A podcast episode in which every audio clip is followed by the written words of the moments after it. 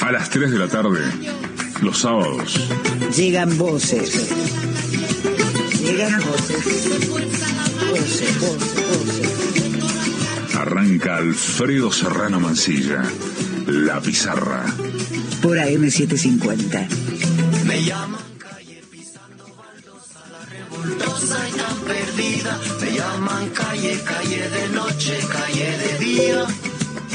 Me llaman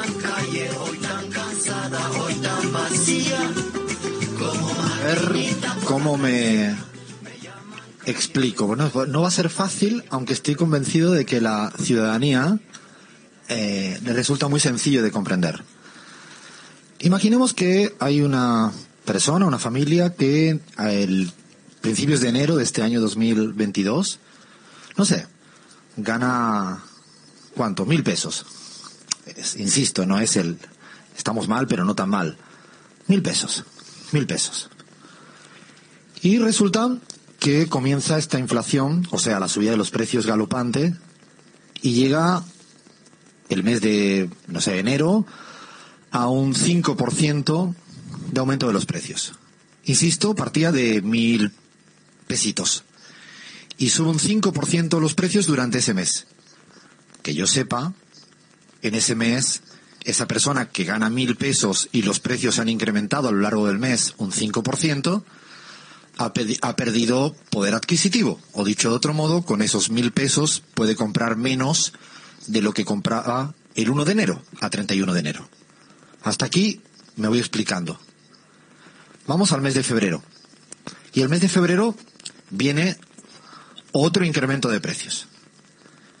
Y se da otro incremento de precios del 5%. Esa persona sigue ganando mil pesitos. Cuando termina el mes de febrero, habrá otra vez perdido poder de compra. Habrá tenido una merma del poder adquisitivo. Dicho de una manera muy sencilla. Con los mil pesos que tiene como salario, ha tenido que soportar el incremento de los precios de enero y el incremento de los precios de febrero. Y viene el mes de marzo. Y esta inflación maldita, que tiene carne y hueso, que tiene razones de ser, que no es anónima, hace que los precios, por especulaciones de unos, por concentración del poder económico de otro, pues también por un, efecto guerra, aumentan los precios otro 5%. Fíjense, enero 5%, febrero 5%, marzo 5%. Estamos hablando de un incremento del 15%. Eso implica que el día último del mes de marzo, esa persona sigue ganando mil, pero ha tenido la pérdida del poder adquisitivo de enero, febrero y marzo, que acumuladamente es que los precios de un producto promedio se ha incrementado en un 5 más 5 más 5%, o sea, en un 15%. Ahora viene, imagínense, una política en la cual se dice hay que ajustar el salario a la inflación.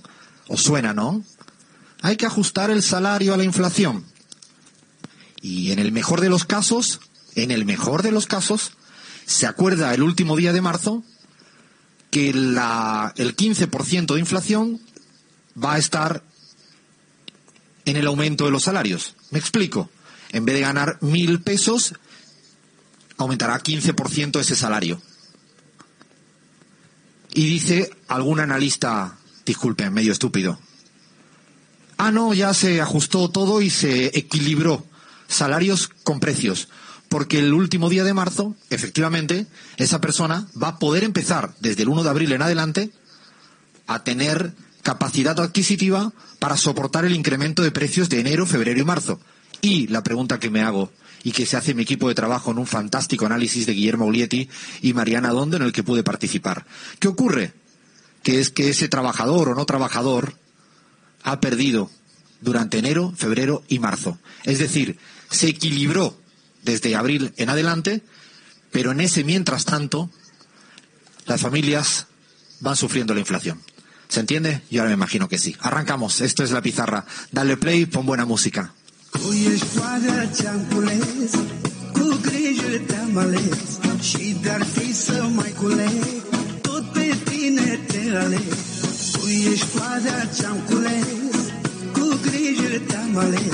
Și de-ar fi să mai culeg Tot pe tine te va aleg Cerul are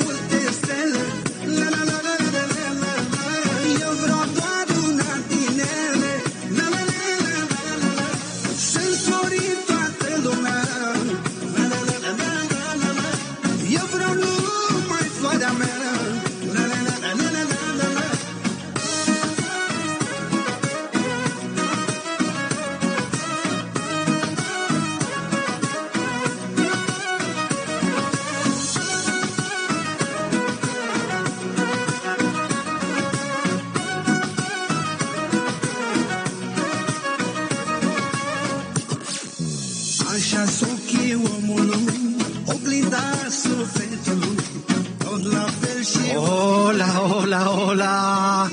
Ay, ay, ay, que estamos acá. Qué día más fantástico que hace en este Buenos Aires, querido, en plena feria del libro. Yo pensaba que toda la gente que he visto en la entrada de la feria del libro estaba para vernos a nosotros y nosotras en la pizarra.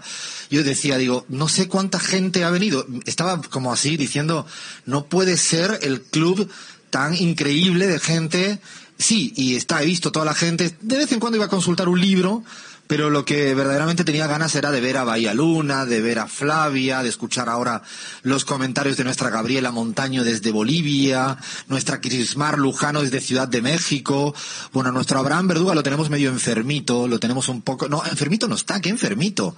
Está haciendo hoy de, Papá toca cuidar a los tres hijos porque su pareja está haciendo una obra de teatro. Y al que tenemos enfermo de verdad es a nuestro Leandro Álvarez, que está debilucho. Yo sigo pensando que es que come demasiada comida vegana esa y, y, bueno, pero esto es otro, otro tema, otro, otro cantar. La música que hemos puesto, no soy capaz de pronunciar el nombre, es un rumano. Yo le voy a pedir ya a Flavia, nuestra jefa de redes, que lo coloque por favor en, ahí en nuestras redes sociales porque verdaderamente merece la pena la, música, que es muy buena onda, una música rumana la toda la vida, la que hemos escuchado en Rumanía toda la vida, me imagino que todo el mundo sabe dónde está Rumanía, ¿no? Bueno, si mañana hubiera una guerra en Rumanía, no se pueden ni imaginar la cantidad de gente que va a salir en medio mundo conociendo hasta los ríos y montañas de Rumanía. Esto eh, pasó con Ucrania, sigue pasando, ahora un poco menos.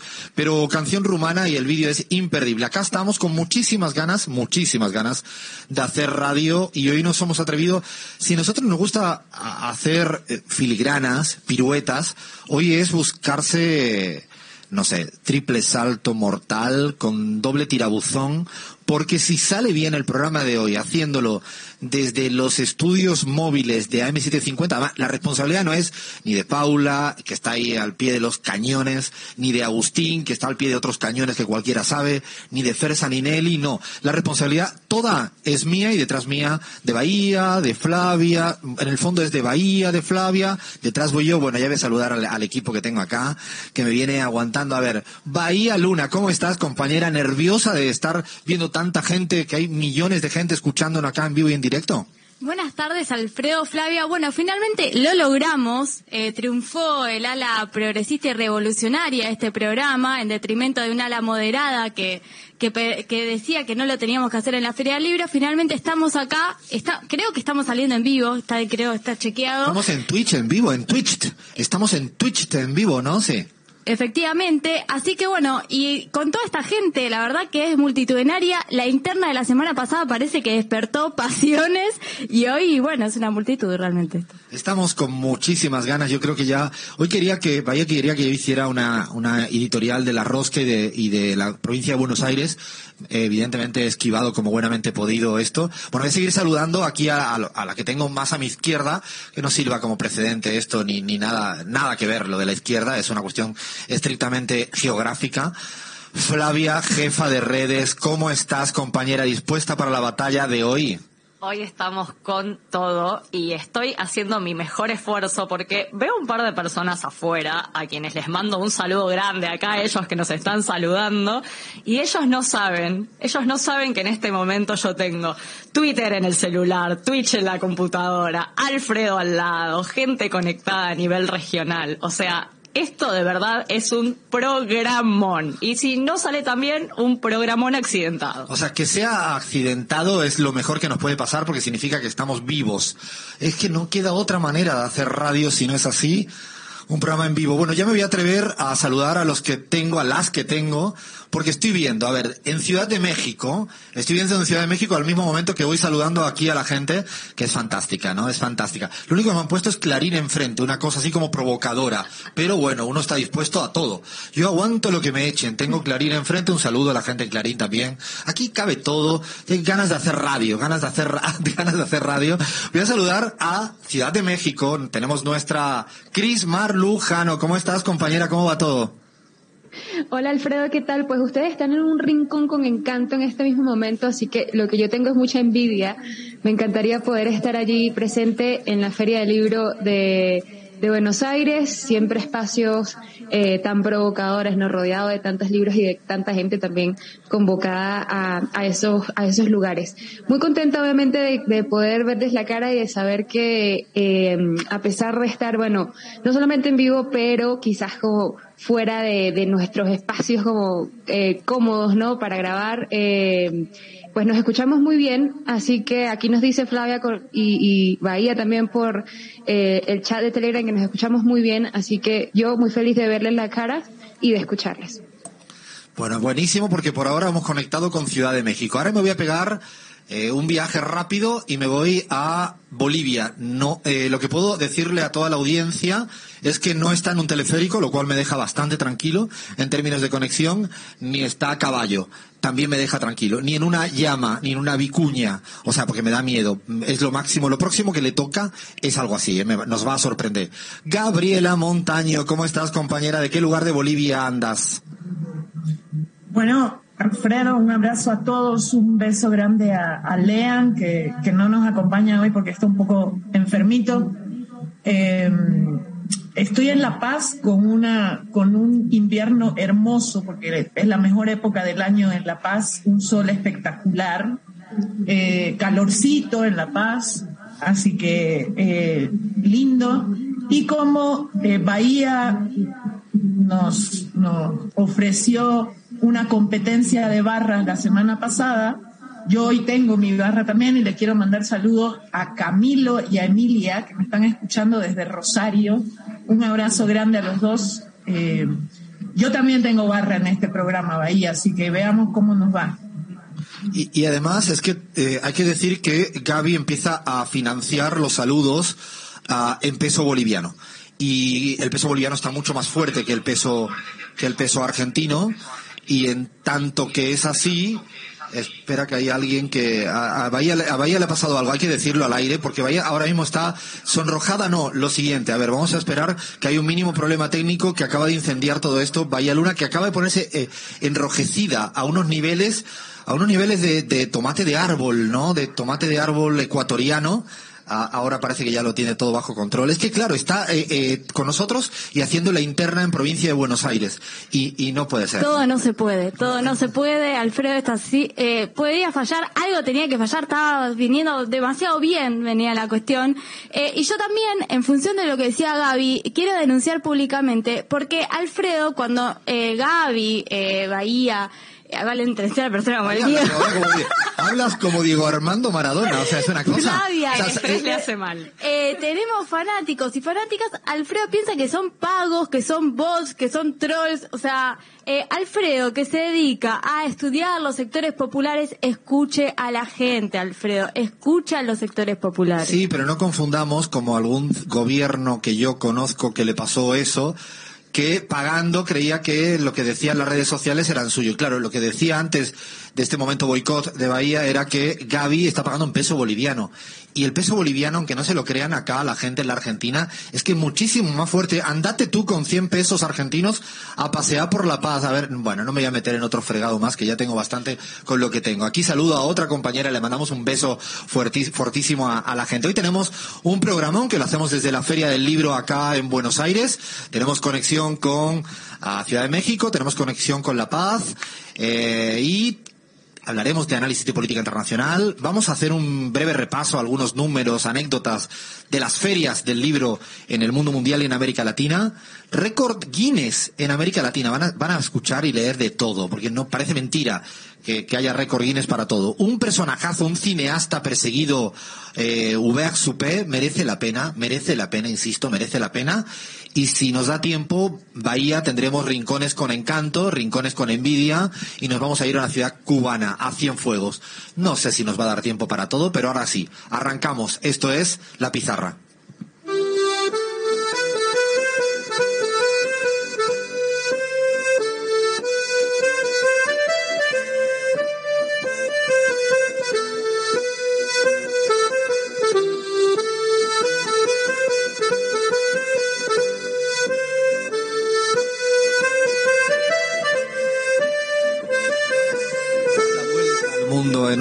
25 minutos o los minutos que tengamos. Vamos a dar la vuelta al mundo. Hay mucho que analizar en política internacional. Este mundo no para, corre, corre, corre. Nos pueden escribir, eso sí, nos pueden sugerir, nos pueden hasta insultar, sí, hasta insultar, con un poco de creatividad. No me llamen gallego, por favor, llámenme andaluz. O sea, no me llamen gallego, no me llamen gallego. Ahora acá que hay multitudes, no sé cómo pedir que no me llamen gallego. Es, todo está permitido. Pueden, esto es decir ahora que no me llamen gallego para que se genere ahí una horda de gente gritando gallego Galicia, ¿no? Pueden decirnos, sugerirnos, proponernos, comentarnos, criticarnos. ¿Por qué vía, Flavia? Por un montón de lugares también pueden mandarnos fotos, ¿no? Porque ya que estamos Sí, acá no, en un lugar no. tan lindo, a mí las manos no me dan y seguro ahí afuera hay muy buenos fotógrafos. Nos pueden mandar fotos, criticar a Alfredo o lo que quieran en Twitter, arroba la pizarra Instagram, Facebook, Telegram o TikTok como Radio La Pizarra. Y si no nos escuchan hoy y nos ven en diferido, SoundCloud, iTunes, Spotify, Evox para México y España y Radio Cat para Argentina. Y venimos además amenazando sin cumplir, que nuestra especialidad, ¿no? Nos parecemos al gobierno macrista, ¿no? Amenazamos, amenazamos, pero nos sacarán de aquí del predio por, por criticar a esto. No, todavía no, ¿no? Se puede, ¿no? Sí, se puede. Eh, decía que eh, incumplimos todo y es... Eh, venimos amenazando, incumpliendo, evidentemente, en hacer un Twitch especial de Colombia, pero sí o sí, este miércoles truene, llueva o relampaguee o lo que sea, hacemos el Twitch de, Colombia. Vamos a hablar de la situación política colombiana que está a la vuelta de la esquina. Tenemos elecciones presidenciales el día 29 de mayo. Pero para arrancar, Cris, yo creo que el tema de la semana sí o sí ha sido la cumbre de las Américas. Una cumbre de las Américas sin países de Américas. A ver, e- explícame un poquito cómo está este, esta batalla campal, esta batalla geopolítica en estos días.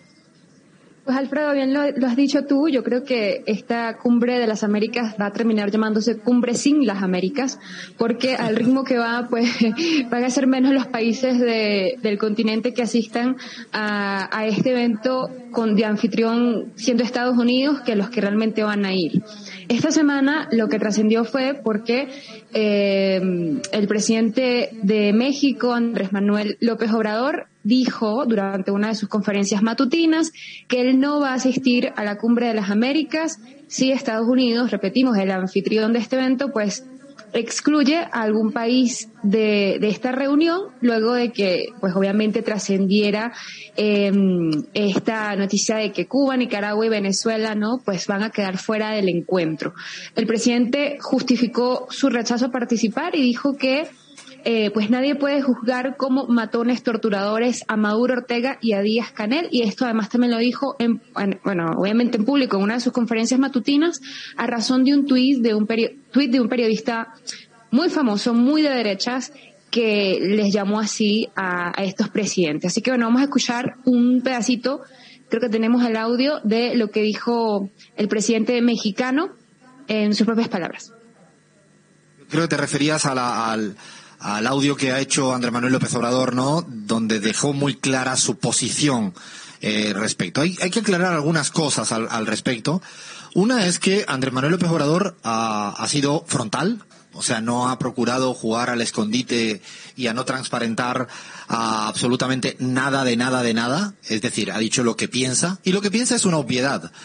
Ayer o antes de ayer me hacían una entrevista en la CNN y me hacía reír las preguntas en el buen sentido. Y era como que el boicot lo hacía AMLO a la cumbre de las Américas. Es como el mundo al revés, que diría Galeano, ¿no? El boicot está hecho por el gobierno de los Estados Unidos de América que no está dispuesto a invitar a países, a gobiernos, eh, con los cuales no comparte el signo ideológico. Andrés Manuel López Obrador además ha dicho que iría, eh, es decir, iría si invitan a todos y a todas. Y segundo, ha dicho que en el caso de que no se inviten algunos gobiernos, se excluya él mandaría a su representante del Servicio de Relaciones Exteriores, Marcelo, Marcelo Ebrard, eh, cumpliendo un poco con la, con la diplomacia, pero no renunciando a la protesta y a lo soberano que es el gobierno de Andrés Manuel López Obrador. Lo curioso y lo importante del caso es que no está solo Andrés Manuel López Obrador, que el presidente Luis Arce de Bolivia o la presidenta Xiomara Castro de Honduras han dicho exactamente lo mismo, es decir, han planteado algo igual, igual, igual, eh, exactamente lo mismo. No, no vamos a ir. Si no se invitan a todos los gobiernos, no vamos a ir. Eh, todavía no se sabe qué va a pasar con el presidente de Argentina, que ha dicho que estaba en la línea de Andrés Manuel López Obrador, pero que ah, al ser presidente de la CELAC ah, tenía otro rol que cumplir. No está del todo claro. Eh, nuestra posición es absolutamente clara, y lo digo como punto de vista y se lo voy a pasar la palabra a Gaby. Eh, bueno, es que no se puede excluir. Y hay una disputa geopolítica de fondo de la cumbre. Y además, qué cagada el gobierno de Estados Unidos que si pretendía excluir a tres países van a salir más reforzados. Porque finalmente se genera una ola a favor de que estén participando en la cumbre. Ojo, participando en la cumbre no significa que el gobierno de México esté de acuerdo en todo. De México esté de acuerdo en todo con estos gobiernos. Creo que a veces hacemos análisis muy maniqueos bastante estúpidos, ¿no? Que es, eh, una cosa es que participen y otra cosa es que estén de acuerdo o que defiendan la política a ultranza. Creo que sería verdaderamente una torpeza absoluta. No sé qué piensas al respecto, Gaby. Lo que pasa ahí, Alfredo, también es que eh, no solamente estos tres países, CARICOM ya había anunciado eh, también que si no se daba una participación de todos los países, ellos también mantenían su duda de participación en la, en la cumbre eh, sin Américas, como dice Chris Mark, que creo que es el, el hashtag que, más ha sonado en esta semana eh, en las redes sociales.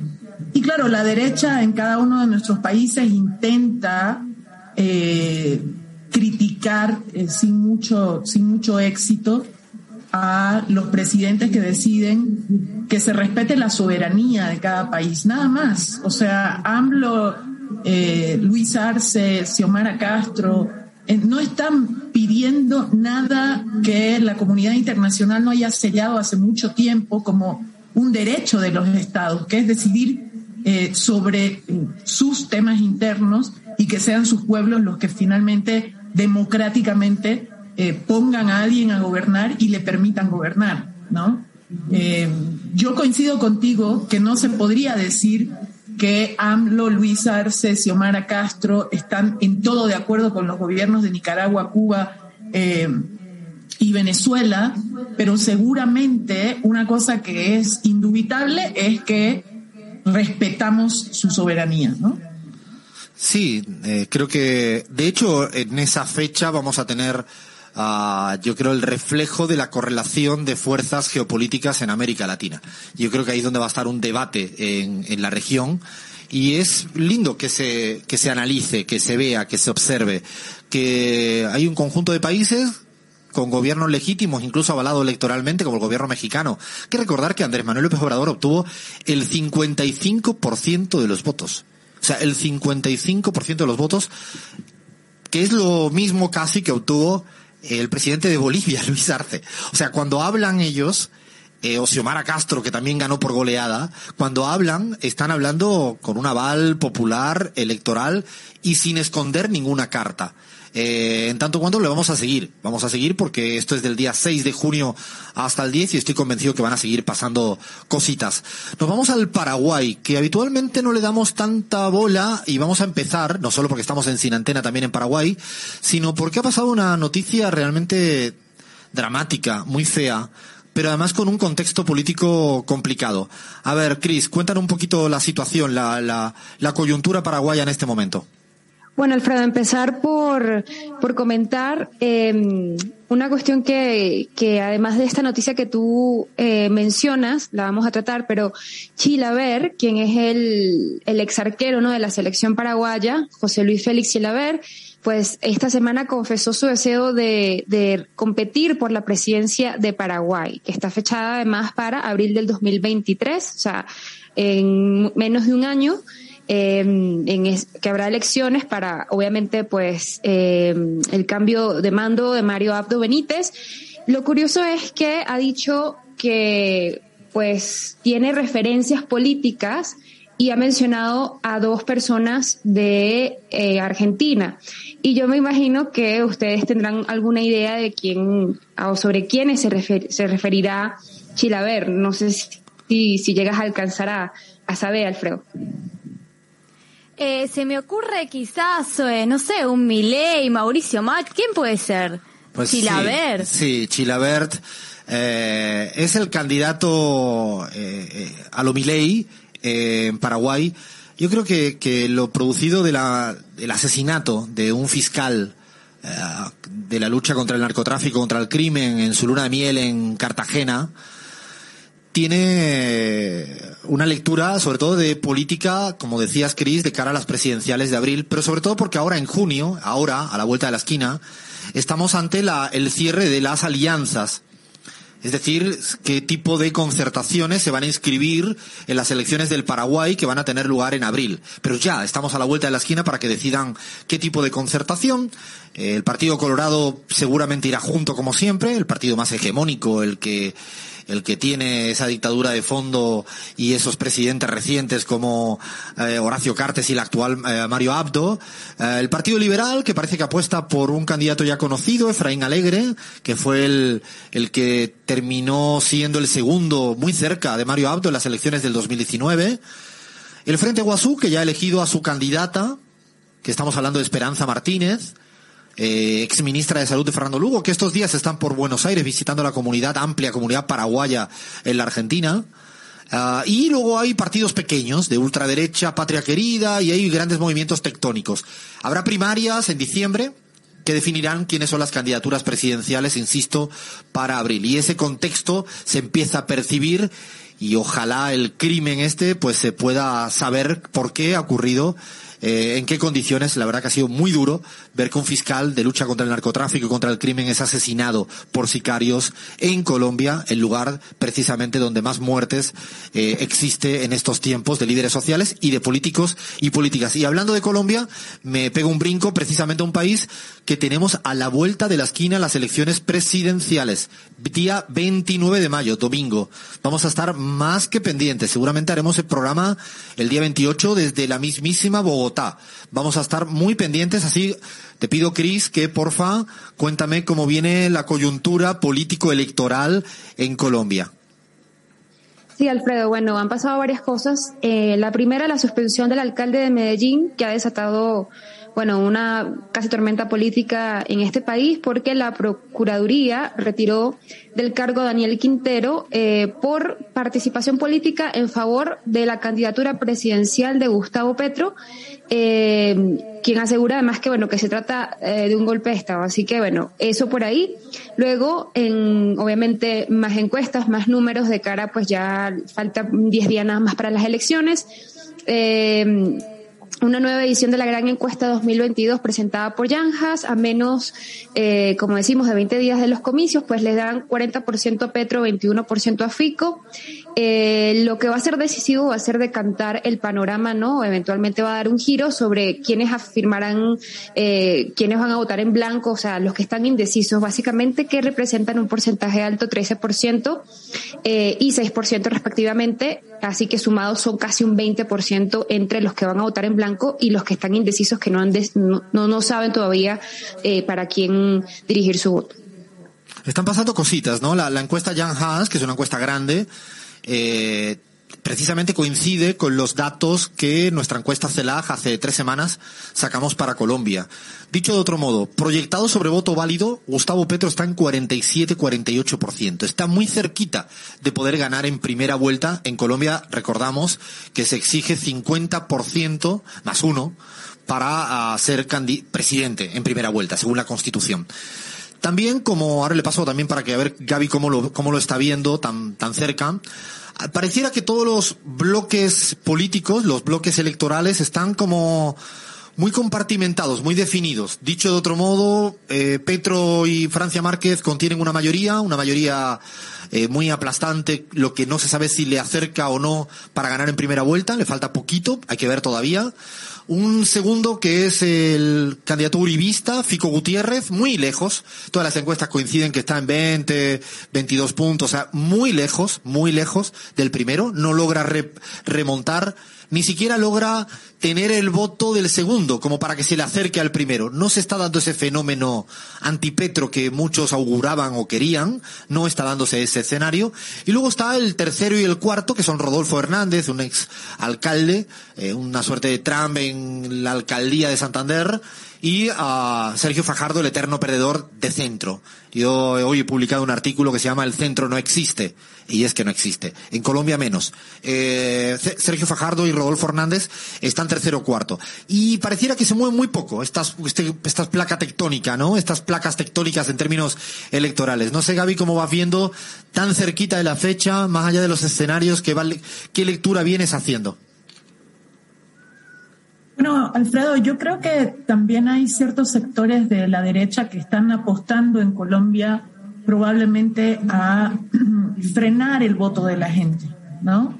De varias maneras. Eh, la, anterior semana hubo, eh, digamos, casi medio país tomado por, por ese, eh, digamos, paro hecho por, por grandes mafias en Colombia, en los que mandaron a guardar a toda la gente en sus casas. Imagínense si en Argentina se diera que eh, la mitad del país está tomado por mafias y la gente no puede salir de su casa a poco menos de un mes de las elecciones.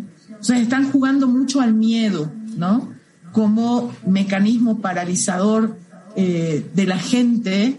Eh, y yo creo que ese efecto no está logrando el resultado que la derecha pretende en Colombia. Eh, yo he visto una campaña muy ciudadana, estando lejos, por supuesto que uno podrá evaluar eh, algunas cosas y otras no. Yo veo una campaña muy ciudadana, inclusive en redes sociales, etcétera.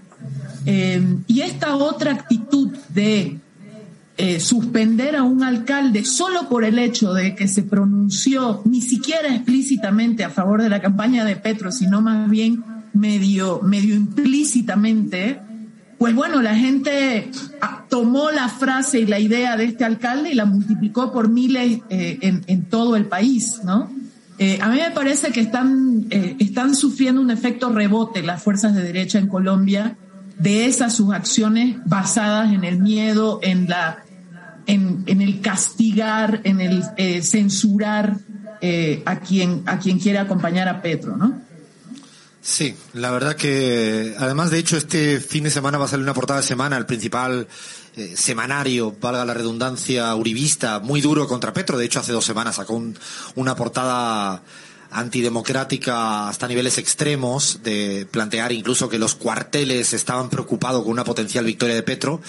Oh, ayer preparó hoy a una portada para este fin de semana un poco ya casi, no diría rindiéndose ante la evidencia de que el principal elector en Colombia es Gustavo Petro y lo que representa Gustavo Petro es una sociedad progresista que quiere más Estado, más políticas públicas, más garantías en términos de educación, de salud. Eh, otra cosa es que le dé o no, otra cosa es el vaivén, el juego electoral. Son dos debates distintos y la primera gran mayoría política en el país es lo que representa la Colombia humana en su diversidad de fuerzas, pues también es muy importante el rol que está cumpliendo la candidata a vicepresidenta Francia Márquez, ¿no? Una, una mujer que además no ha cambiado en absoluto el término ni su lenguaje. Yo creo que diría como casi anticipando lo que podríamos hacer de lectura colombiana es que las ganas de cambio van a vencer a cualquier tipo de intento antipetrismo de la derecha eh, colombiana. Bueno, vamos a hablar de, recuerden, este miércoles sí o sí vamos a hacer Twitch especial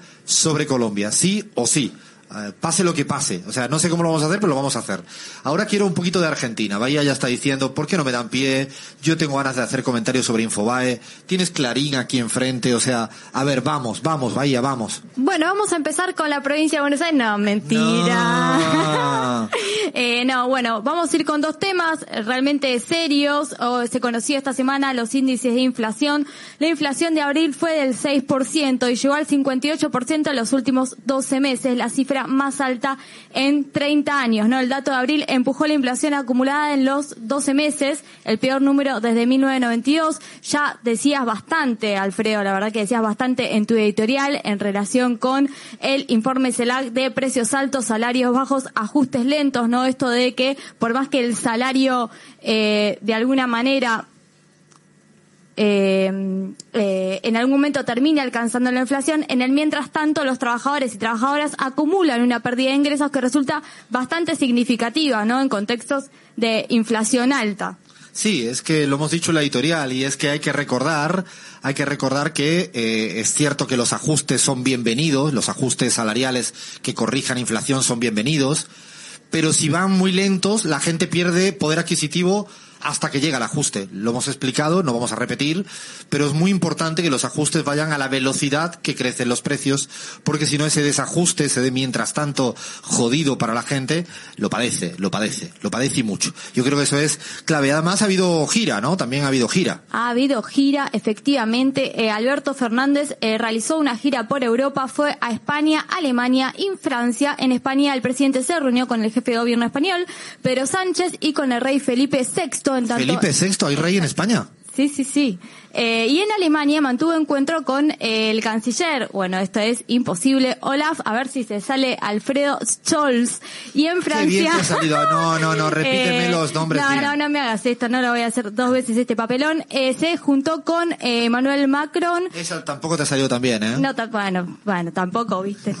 No, y en algunas perlitas de la gira, eh, el presidente Alberto Fernández fue entrevistado por el canal español RTVE y confirmó su reelección. Otra cuestión importante de la gira es que cuando se juntó con Macron, eh, afirmó la idea de programar acciones para ponerle fin al ataque Rusia-Ucrania. Digamos, ahí fue uno de los temas que se charló y también habló sobre la inflación dijo Alberto Fernández, no estamos conformes ni contentos con los índices de inflación. Bueno, la verdad que no, no es, no es para estarlo, ¿no? Tampoco. Eh, No, no es para estarlo. Eh, yo, lo que sí, en esto voy a ser un poco disonante a ciertas voces que han criticado la gira, incluso en el sector más progresista mediático, eh, la Argentina.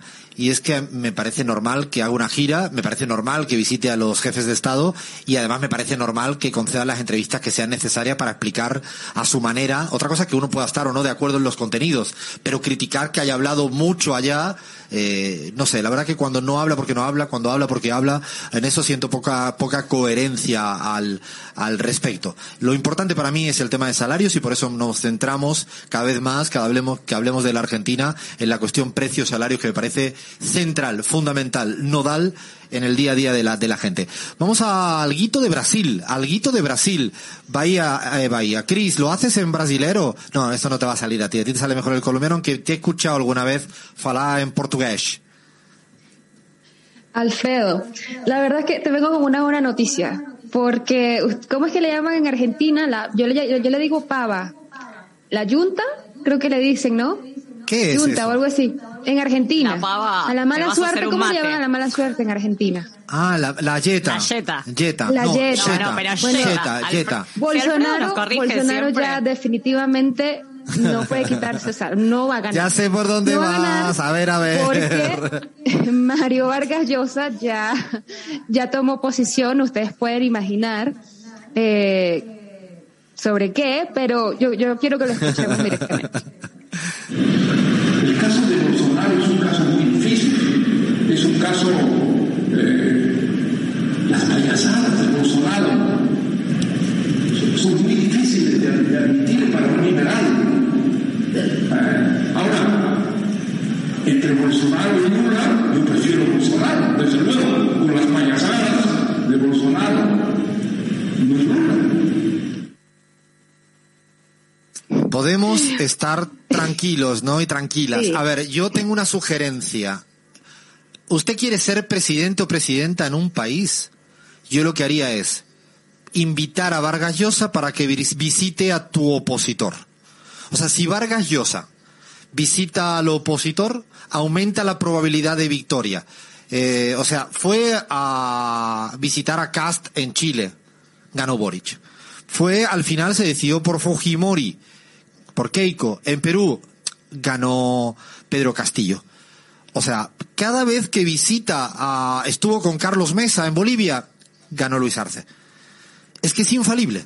Es verdaderamente infalible. Yo lo que sugiero es que visite rapidito, rapidito a Fico Gutiérrez y que se quede con el tema Bolsonaro. El año próximo venga a Argentina a estar con Milei y Macri, y que ya estuvo hace dos días, dicho sea de paso, y después se vaya a visitar al candidato que surja del Partido Colorado. Es garantía segura, segura de victoria para el opositor. O sea, Vargas Llosa escribe como la seda y opina como el culo. Valga la redundancia, nunca mejor dicho. Ay, ay, ay, qué, qué Lo cosa. podemos, lo podemos, Alfredo, lo podemos comparar con el pulpito del mundial, aquel mundial en el que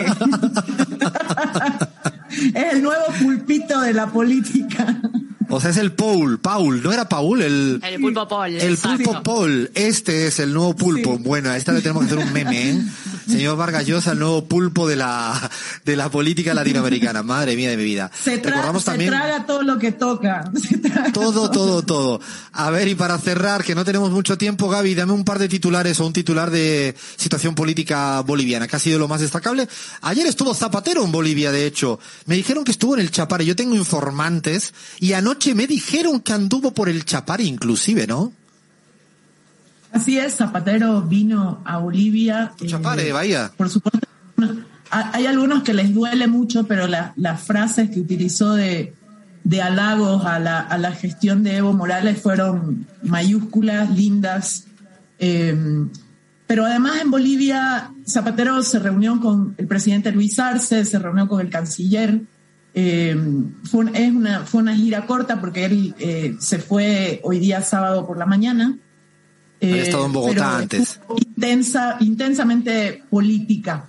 Eh, el otro tema que está, digamos, con fuerza en Bolivia es el tema del juicio a eh, Yanine Áñez, el juicio penal que se está llevando adelante, uno de los juicios eh, que ha sido, mm, se utilizó una chicana jurídica demandando de inconstitucionalidad unos artículos con los que se está enjuiciando a, a- a la señora Áñez y mm, eh, se ha frenado por el momento eh, el, el juicio, lo que no correspondería, porque la jurisprudencia en Bolivia establece que si eh, un tribunal eh, ya se ha pronunciado al respecto, porque le rechazaron esa demanda de inconstitucionalidad, el juicio penal debería continuar.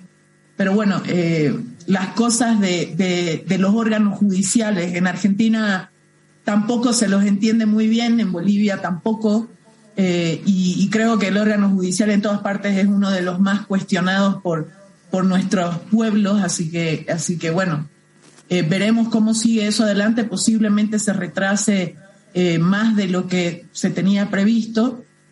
Y el tercer tema, Alfredo, que te lo doy en titular, es que hay una derecha presionando, o en algunos casos inclusive ocultando productos como el maíz eh, para eh, generar eh, de manera artificial una subida de precios, porque el maíz es parte del alimento de, cerdos, pollos, vacas, etcétera, y la, gente empieza a preocuparse por eso. Pero lo contradictorio es que a pesar de que los productores eh, en, Santa Cruz están pidiendo que se importe maíz eh, de otros países, cuando el Estado eh, anuncia que tiene una empresa estatal que va a sembrar maíz ahora en invierno para evitar esa inflación, eh, se oponen también. O sea, se oponen a todo. La verdad que es como que el tema inflacionario va a ser un tema, van a, va a ser un tema más que todos los gobiernos en la región van a tener que afrontar seriamente, con rigurosidad y yo creo que ahí habrá que aprender también bastante de, Bolivia, porque ya hizo mucho Bolivia para contener la inflación durante mucho tiempo y como tú bien dices, están los que se oponen a todo, ah, inclusive hasta que la economía le vaya bien, a mejor. Bueno, llegamos hasta acá, la tanda informativa está ya apremiando, estamos acá en Buenos Aires transmitiendo en vivo desde la Feria del Libro, un día fantástico y mucha gente que entra a buscar libros, a pasear entre libros y eso a uno le saca una sonrisa. Seguimos pizarra. Sábado a la tarde, Alfredo Serrano Mancilla, en la pizarra. Una paleta de colores, una sonoridad múltiple. por AM750. Somos Una señal.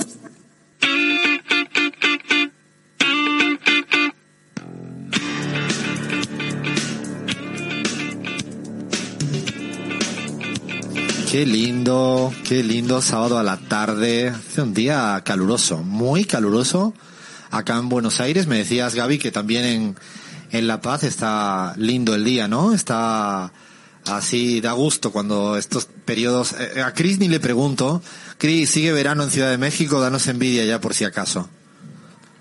Para los que les gusta el calor, porque de verdad que muchísimo Ah, es muy fuerte el calor. Para los fans del Ah. calor, o sea, para el Team Bahía y Team eh, Flavia, me parece, sí, Sí, claro. Sí, sí, sí. Aquí no. Estamos disfrutando porque la verdad que la tardecita porteña. Aquí hay una banda de música de fondo. No sabemos si es la Semana Santa andaluza que se ha colado en la Feria del Libro de Buenos Aires. Es. De ganaderos, no puede Gran- ser. Y creo que van con vacas. No. A ver, espérame, explícame bien. ¿Cómo es? ¿Cómo es? ¿Cómo es, Bahía? No los estamos viendo, pero quizás que sí. No, A ver, ah, Paula, ¿nos ayudás? ¿Qué es exactamente? Granaderos. Ganaderos. Granaderos. Granaderos. Ah, yo entendí de Granaderos. ganaderos. Perdonen, perdonen. Yo me lo imaginaba ya el desfile de vaca, ¿no? Un momento. Ay, ay, ay, ay, ay. No sé si tenemos por ahí el audio de, de Nani. Vamos a ir consultando porque nuestra... Bueno, por cierto, un beso ahora a Mónica de Salta que estaba por acá y se ha acercado a los estudios acá móviles de AM750 en Buenos Aires. Insistimos en la Feria del Libro. ¿Qué cantidad de gente que hay? La verdad que voy a, voy a confesar, voy a hacer una confidencia para ir abriendo el tema. Eh, el martes pasado eh, estuve con Álvaro García Linera cenando después de su presentación del libro, a la noche tranquilo, fuimos a tomar un vinito, tranquilo, y conversamos. Me dijo algo muy lindo, yo creo que no se enojará porque lo diga al aire, en público, y es que había acabado abrumado en el sentido más positivo del término de esta feria del libro de la cantidad de gente que tiene ese cariño, ese mimo y que valora ese este momento de buscar un libro para la hija, para el hijo, para un regalo, para él, para ella. La verdad que es, es bello y que lo diga una persona como Álvaro, que ha estado en muchas ferias del libro, eh, dice, dice mucho y habla muy bien de, de este, de este pueblo argentino, ¿no? Que, que observa como un sábado a la tarde, eh, viene acá, pero así, a- en masa, en masa. Yo cuando veo esto siempre confío, confío mucho, siempre confío mucho en la, en, el saber de la gente, más de lo que uno a veces presupone de ciertas burbujas, ah, con un cierto grado de, soberbia. Eh, queríamos hacerle un pequeño guiño, guiño, a, a las ferias de los libros, eh, creo que hay mucho, mucho eh, en este, en esta nuestra América Latina. Yo he estado hace días en La Habana, en la Feria del Libro de Cuba, presentando mi libro junto con Evo Morales, eh, de Evo Operación Rescate. Y ahora estoy acá en Buenos Aires viendo esta Feria del Libro y quiero que Bahía me cuente como algunas cositas, datos significativos, eh, de una investigación que además ha realizado con, con mucho rigor, como siempre, nuestro Abraham Verduga desde, desde España, desde Ecuador, que como decíamos, le damos un beso fuerte, no puede estar con nosotros y con nosotras hoy, igual que Lean Álvarez, que lo necesitamos que se recupere prontísimo, le ha pegado fuerte el COVID y está ahí batallando, lleva cuatro días jodido y le damos muchos, eh, muchas caricias significativas, era el término, caricias. No, mejor no, abrazos. Caricias sin abrazos. sí. Significativas no va, ¿no? No, no va. Esta es de trolls. No, esto no. Nosotros somos de verdad.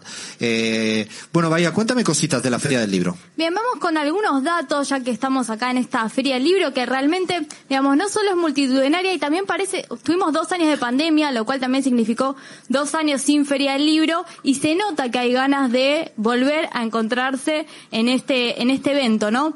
Eh, realmente, yo estuve investigando, hay algunas cuestiones que me llamaron la atención, datos así vamos con algunas cuestiones más rápidas. Sabes que tienen diferentes orígenes, porque las ferias del libro más europeas, digamos, la de Frankfurt, que es una de las más importantes, tiene un origen bastante elitista, donde de- al correr de los años se fue haciendo más masiva y más popular. Pero, por ejemplo, en Argentina surgió medio al revés, digamos, empezaron en ferias del libro, eh, en la calle o en plazas, y se fue conformando esta dinámica eh, a principios de los 70 y hubo varias etapas. O sea, tiene ese sentido popular porque nace de ahí. Exactamente, en este caso sí, nace más de- del- desde los barrios y desde las plazas que se fue conformando este evento. Tenemos dos tipos, ¿no, Alfredo? Tenemos unas más, digamos, de índole privadas y otras más públicas donde los estados intervienen. Eh, y también algunas más de origen mixto, ¿no? Organizaciones sin fines de lucro. La Feria Argentina también tiene ese, de Buenos Aires en este caso, eh, también tiene ese sesgo mixto, ¿no? Donde los estados también intervienen, porque ten- ten- tenemos a también tenemos el stand de, de Nación, el stand de la provincia de Buenos Aires. Entonces hay esas, en toda América Latina tenemos ferias más privadas, que están organizadas, ¿no? Por cámaras, federaciones empresarias, y las más públicas o populares organizadas por los estados. Y ahí, por ejemplo, las, públicas tienen, eh, son mucho más grandes, generalmente son predios abiertos y por supuesto una de las características es que el precio, digamos, en unas y en otras varía bastante. A mí lo que me parece interesante de esta feria es justamente el encuentro, ¿no? De, de los autores con la gente, con los lectores, lo cual me parece que es un punto muy fundamental donde se da ese, ese punto de, donde se, ese encuentro que no se da generalmente en una librería o si no tenés que ir a la presentación de ese libro para ver el autor, acá tenés como esa, esa eh, diversidad, ¿no? Hay infinitas presentaciones que además es lindo cuando la gente se acerca a un autor o una autora que además la sensación que uno siempre tiene es que pareciera que le, le conoce más por lo que escribe, ¿no? Que tiene como una, unas ganas de acercarse, de que sienta el libro firmado como una suerte de bendición del texto. Yo creo que sí, en Buenos Aires además se dan cita un montón de, de autores y autoras al más alto, al más alto nivel y la verdad que impresiona. Ah, he estado en otras, he podido, yo disfruto mucho de la Feria del Libro de Barcelona, ¿no? Que es una mezcla de flores y libros hermosa en el día de San Jordi. Ah, pero sinceramente viendo esto me quedo con esto. Sí, exactamente, porque además no solo, digamos, está la, presentación de los libros y la venta de los libros, sino tenemos también los granaderos, digamos, eventos de, más culturales y demás. Pero vamos con ferias del libro, eh, digamos, más públicas, estatales. La primera, por supuesto, estamos hablando de La Habana. Vos estuviste ahí hace poco y no hablamos del tema, por lo cual, digamos, esto se podría hacer una conversación en vivo donde nos cuentes un poco esa feria que es una de las más importantes también, ¿no? Sí, tiene mucho respeto, mucho prestigio, fundamentalmente porque, bueno, en Cuba si algo hay es, eh, ganas siempre de leer. Eh, y la gente valora mucho el acercarse a un libro. Y verdaderamente me impresionó mucho también el nivel de organización, el nivel de gente, muy similar a lo que estoy viendo en una zona muy bonita, ah, en un fuerte, era muy bonito a pie del, del Caribe, en un fuerte gigantesco, todo con los stands de libro, con una fuerte presencia de las editoriales públicas, pero también con un espacio para las editoriales internacionales, eh, con muchísimas familias, eh, pasando el día prácticamente al completo, presentaciones permanentes ahí, eh, presentamos el libro, presentó Guillermo Olietti su libro, el de la banca, que estuvo muy hermoso, estuvo allí gente como Héctor Díaz Polanco, la verdad que eh, realmente me, me emocionó ver la Feria del Libro de La Habana porque yo creo que dicen, dicen la gente de La Habana, que el, el año habanero se ordena en base a la Feria del Libro y al Festival de Cine.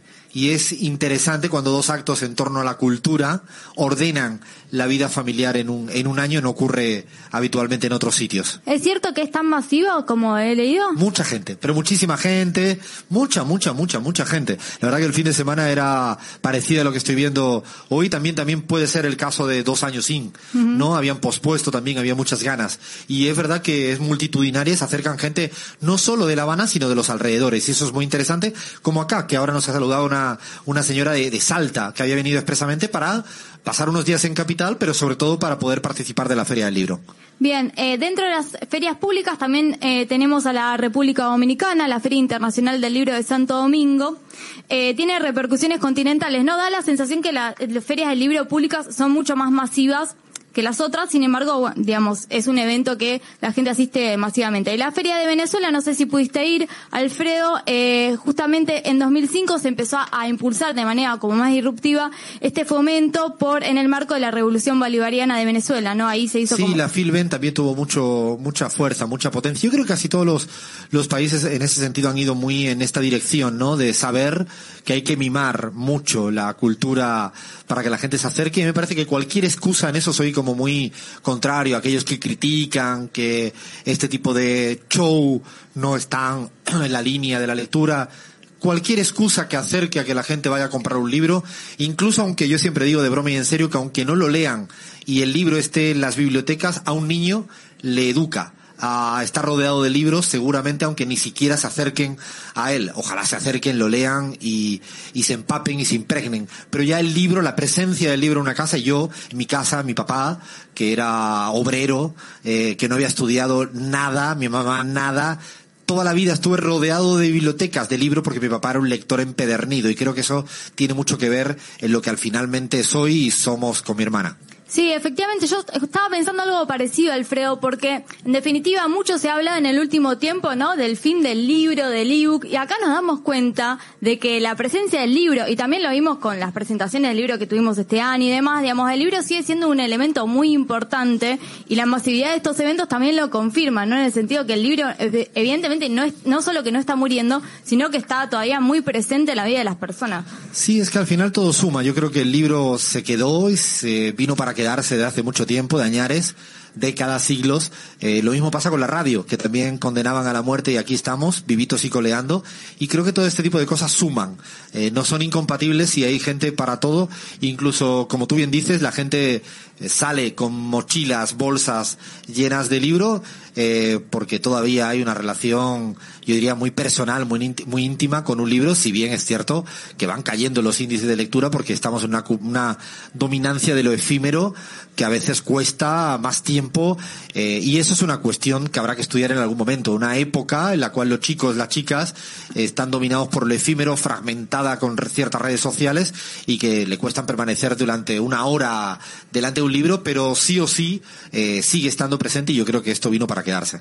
Sí, efectivamente, eh, queríamos hacer como un, un reconto, ¿no? De estas ferias del libro que tienen un surgimiento capaz en algún momento similar, digamos, en el principio de los 70, eh, o fines, o principios de los 80 en, un- en algunos casos. También nos falta, digamos, solamente para mencionarlas, ¿no? Nos vamos a entrar en cada uno de los ejemplos, ¿no? Pero sí, eh, las quizás que son más del corte empresarial, aunque sí también tienen alguna intervención del Estado, en, también en algún stand y demás, que es la Feria del Libro de Bogotá, eh, Guadalajara y paradójicamente La Paz, digamos, son más de corte eh, privatista, pero bueno, no queríamos dejar de mencionar cada una de ellas y entender que también en cada país existen estos eventos y eh, sobre todo en América Latina, ¿no? Gaby, ¿cómo es la Feria del Libro en Bolivia? Cuéntame.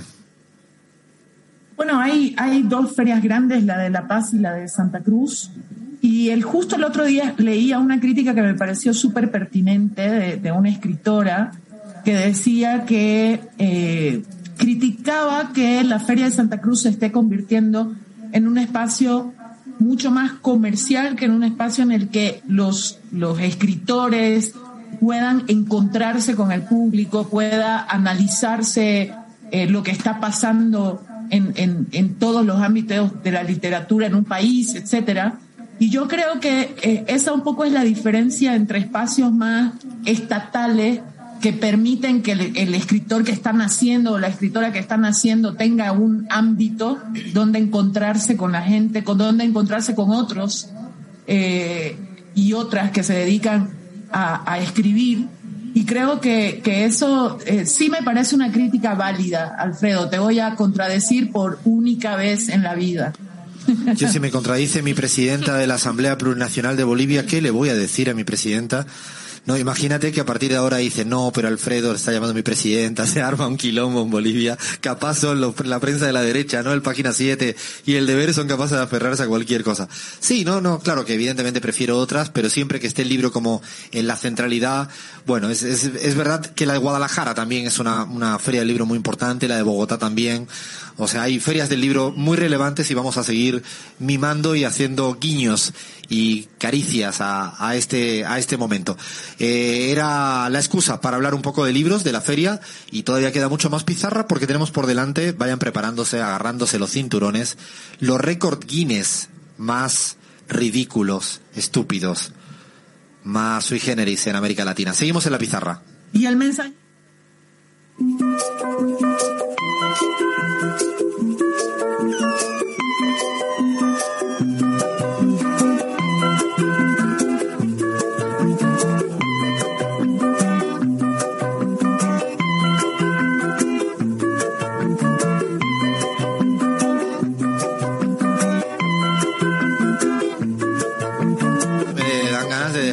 Déjala un poco más, déjala un poco más. Voy a poner ahí, ahí, déjala un poco, déjala un poco. Es una técnica para que la gente se vaya acercando aquí al estudio porque se cree que hay música y somos DJ. A ver, déjala un poco más.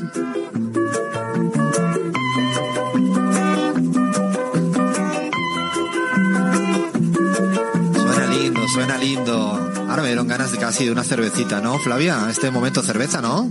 Me encantaría, igual Alfredo termina la radio y juega Racing, A así ver. que no me ves en la próxima hora. Contame, yo necesito saber bien lo de Racing. A ver, explícame. ¿En qué momento está Racing ahora? No, es importantísimo. Pero este contame, que no estoy al tanto de esto. Quiero saber. Paula me ha hecho así atrás, o sea, nuestra operadora está aquí atrás, así como también en momento. que- cuéntame qué se está disputando en este momento, Flavia, de verdad. Bueno, básicamente estamos disputando el campeonato local. Hoy jugamos contra Boca. ¿A qué hora? Pasa a las 5 de la tarde. O sea, tú Alfredo. estás ya pendiente al partido. Y no te quiero decir, eh, Y que la sí. verdad que No salió sí. un tuit después de las De hecho, cinco, se han dado pero cuenta que no hemos leído mensajes, ¿no? Porque Flavia lo que puede comentar son las alineaciones. Bueno, si alguien me comenta aguante Racing Club de Avellaneda, yo lo leo. ¿Y, cómo leo. lo ves para hoy? ¿Cómo lo ves? Mira, te voy a decir algo. Este partido es importantísimo porque quien gana pasa, digamos, a la, a la próxima etapa. Eh, si no, nos quedamos afuera de la Copa. O sea, es un partido realmente importante. Boca está en un buen momento. Racing está en uno mejor. No voy a yetear a mi equipo, así que terminamos No, acá la es, sí, conversación. sí, paremos acá, paremos acá, pues te puede salir, bueno, es que yo estoy seguro que lo que le gustaría a Flavia, ya lo hemos propuesto, para M750, para todas las cadenas donde estamos al aire, es que el mes de noviembre hacemos mundial, ¿no? No comentamos, no hablamos de política mm, nunca más y hacemos todo el tiempo mundial de fútbol. ¿Te imaginas comentándolo? Vamos a comentar el partido, ya lo hemos dicho, el del Madrid-Liverpool, ¿eh? Eso seguro. Eh, me siento un poco incómoda con Argentina-México, porque ¿Por vos viste este cariño que le tengo a México Y- y, cuando me pones en modo Argentina, no, no Chris quiero a está nadie riendo, más. Chris está riendo como diciendo Flavia, pero qué hipócrita. Qué hipócrita, de verdad. No, pero si vas a ir Alfredo, con por favor, no Argentina, pongas seguro. A ver, en mi No, es que es una decisión difícil. Pero la lo verdad. estás pensando, Yo, Cris. yo porque estoy en México, no, o sea, por favor, no tenemos opción, pero hay que ver ese partido juntas, Flavia. Sí, olvídate, por supuesto. Listo. De Chris hecho, se viene noviembre entero para Buenos Aires para seguir todos los partidos de fútbol de acá. Gaby, Esperamos. Gaby también. Bueno, lo que Gaby es de Racing, recuerden esto. Gaby es de Racing también, Gaby. Claro, en Argentina soy de Racing y en Bolivia soy de Oriente Petrolero. Ah, menos mal que no me has hecho como hace Evo Morales, que me dice soy del Real Madrid en la Liga Española y del Barça en la Champions League. De Boca en la Liga Argentina y de River en la Libertadores, más falso. Bueno, lo siento, lo siento mucho por Evo, pero hoy No, Racing. Hoy Racing de Avellaneda, lo que sea. Bueno, vamos a, vamos al momento récord Guinness, récord Guinness de latinoamericanos y latinoaméricas, na- latinoamericanas. Los más, no sé, no sé, Cris. A ver, intenta poner un poco de orden en todo el caos que se nos avecina. Bueno, Alfredo, vamos a empezar hablando de el récord Guinness del ego más grande a los porteños. No, mentira, mentira. Mentira, ese, ese. Muy bien, muy bien, Cris. A ver, empecemos yo- por ese. Eh, El momento ego. No, no, no, no, no. Se han puesto todo el mundo. Eh, Cris, tú no sabes que yo estoy aquí siendo mirado por la gente que pasa alrededor nuestra. Y claro, escuchan estos comentarios tuyos, Cris. Y la gente se pone como diciendo, y para. A ver, no, yo antes de empezar tengo una confesión a modo de reclamo que hacer y es que eh, la confesión es que este documento eh, lo ha preparado también nuestro generador de contenidos Abraham Verduga. Muy bien hecho, muy O todo. sea, la culpa es de él. Todas las fake news que hayas de tiene- él. Además, pero además tiene como el, el síndrome de la cumbre de las Américas y ha querido excluir a Venezuela. Ni una mención ha ¿Pero tenido, qué? así que ¿Por yo me hago la tarea de ¿Por sumarle qué? mínimo tres. Ah, sumado muy Venezuela bien. en este Igual, documento. yo también. Perdón, Cris, perdón, Cris, yo vi el documento y en favor de Abraham tengo que decir que hay una sección solo de Record Guinness Argentina. Así que me pareció muy Pagado bien. por Bahía. Financiado por Bahía. Llegó una chorrada de pesos. Una parte Estoy segura que ahí hubo así mano que me, me gustó. Como dice, como dice Igual, ahí hay, hubo mano, hay que decir algo. mano. no mano negra, pero Hay que decir mano. algo que seguro mano- los argentinos. Nos interrumpimos. No, te quería decir Sí. que seguro los argentinos queremos ganar en todo. Entonces, no me extraña, y acá lo digo como porteña, no me extraña que estás por llegar a un récord y está el porteño diciendo, no, no, no, lo tengo que pasar. Aunque sea la boludez del siglo, ¿no? No importa, Ah, es está como- bien. Igual Me- aparentemente. A mí me parece, perdón, eh, Crismar, que aquí hay un financiamiento de Biden o algo para tensionar de nuevo la región. O sea, no sé qué está pasando. Estamos unidos para lo de la cumbre de las Américas, pero para los Guinness Records no. han, han perfeccionado sus O métodos sea, de si intervención. Biden... Bueno, sí. Lo Dale, siento, vamos, vamos, vamos. a empezar. Ahí Vamos a empezar con el top, el top 5 porque obviamente de países latinoamericanos y hay que empezar con Perú. Porque no es Argentina, Argentina, es, escuchen, Ah, bueno. es Perú. Es Perú porque, bueno, ha tenido múltiples intentos de conseguir Guinness Records y en los últimos tiempos ya alcanzó 50 por lo menos. Eh, el último caso, uno de los más nombrados, fue el de la ensalada de alcachofa más grande del mundo. Ahora, No. Argentina. Tú sabes, que sí tú sabes, Cris, que odio las alcachofas. Pero es que a quién le gustan las alcachofas. ¿Y por qué una ensalada de alcachofa? A mí me encantan las alcachofas. Exacto, ¿a quién por se lo...? favor, no, no yo sabía que ibas a generar la interna. Sabía No, que desde no, el principio verdad. se armaba quilombo acá. Pero además es buena para el hígado, es una maravilla la alcachofa.